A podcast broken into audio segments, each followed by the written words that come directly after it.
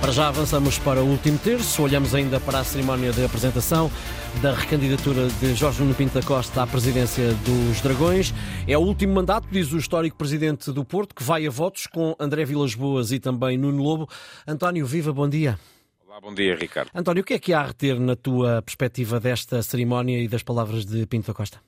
Olha, eu um, olhei e estive em direto na altura na, na RTP do, enquanto foi a, a, a apresentação da, da, candidatura e retive ali três aspectos a ter em conta. Um deles foi o mais surpreendente de todos, foi a presença de Sérgio Conceição, uh, que terá sido uh, impelido por uma decisão mais, se calhar, até emocional do que racional a estar presente nesta, nesta cerimónia, mas uh, a presença do treinador tem que ser vista só de uma forma, é uma forma de apoio do treinador em exercício exercício ao presidente que o contratou como jogador e depois como treinador, apesar de todas as, eh, todos os rumores uh, que apontavam para algumas desinteligências, se calhar não tanto com o Presidente, mas com algumas pessoas uh, que gravitam em torno do Presidente, nomeadamente no que toca às contratações de jogadores uh, para a equipa. Portanto, essa foi uma das partes e vamos ver que peso é que vai ter a, a, o apoio de Sérgio Conceição a Pinto da Costa na luta eleitoral e, por outro lado, também que peso é que poderá ter a luta eleitoral no rendimento da equipa, agora que Sérgio Conceição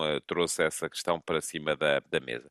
A segunda questão é que uh, Pinto da Costa, uh, do meu ponto de vista, continua a baralhar, e eu creio que só pode ser propositadamente, uh, coisas tão diferentes como são resultados do exercício e a questão dos capitais próprios muito negativos que a SAD do Futebol do Porto tem neste momento. Voltou o presidente do Flóculo Porto a insistir em decisões de mercado para justificar, eh, que são puramente uh, conjunturais, uh, para explicar a situação muito má em que estão as contas da SAD do Flóculo Porto. E isto não é nenhum complô, não é nenhuma maquinação. São as contas apresentadas pelo próprio Flóculo Porto uh, que apontam para 176 milhões de capitais próprios negativos. É a pior situação contabilística em que alguma vez esteve, um, e de longe, uma SAD de um clube de futebol em Portugal e não se explica com decisões eh, eh, como a não venda, eh, e enfim, falta perceber se havia propostas de compra de Diogo Costa ou de PP no, no último mercado ou o facto de ter sido empurrado uns dias para a frente a venda de Otávio uh, ao Al Nasser, o que fez com que já não entrasse, lá está, no exercício de 22-23 e só vai entrar uh, no exercício de 23-24. Não, não tenho dúvidas de que o Flóculo do Porto vai apresentar uh, um primeiro semestre de 23-24 com contas positivas, mas isso não vai chegar naturalmente para mitigar os 176 milhões de euros de capitais próprios negativos, que vamos ver se serão ou não resolvidos e se for forem resolvidos só pode ser com uma decisão absolutamente estrutural uh, de venda de participadas ou de alienação de receitas futuras, que, uh, de certa forma, uh, é um bocadinho duvidoso que uma direção em final de mandato possa tomar. Por fim, a questão do, e esta é a terceira parte, a questão do discurso e da renovação que se anuncia quanto a nomes, e há alguns nomes novos aparentemente a surgirem na lista de Jorge Nuno Pinto da Costa.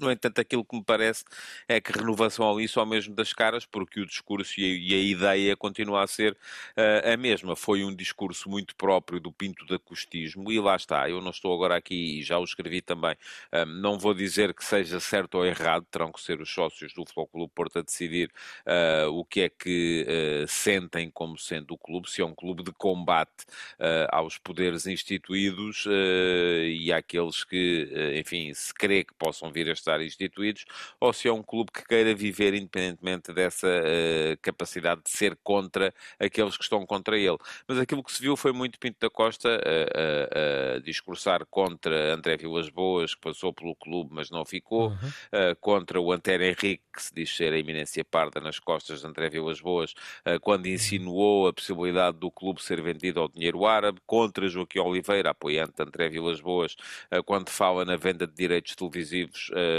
ao desbarato, contra Angelino Ferreira, seu anterior gestor uh, na, na, numa, num executivo anterior, quando disse que, e que agora vai ser diretor financeiro de André Vilas Boas, quando disse que foi com ele que o clube não pagou salários, contra a comunicação social que está contra o Floco do Porto, portanto, tudo isso é uma marca do Pinto da Costismo que é para continuar, quer se renovem os nomes ou não. E vamos ver também que efeito é que tem esta operação pretoriana do ponto de vista da expressão dos votos mais à frente. Sim, veremos. Essa é outra questão, uh, mas isso, enfim, uh, para já a mobilização uhum. de gente para a cerimónia no Coliseu não foi afetada e essa seria a primeira uh, maneira de ver uhum. a coisa. Estava muita gente na mesma. Uh, outra coisa é agora perceber se uh, sem a tal milícia dos super dragões uhum. se poderá haver o tal, a tal possibilidade de falar livremente e sem medo de que André Vilas Boas falava também na sua apresentação. Obrigado, António. Até amanhã a esta hora. Obrigado, até amanhã.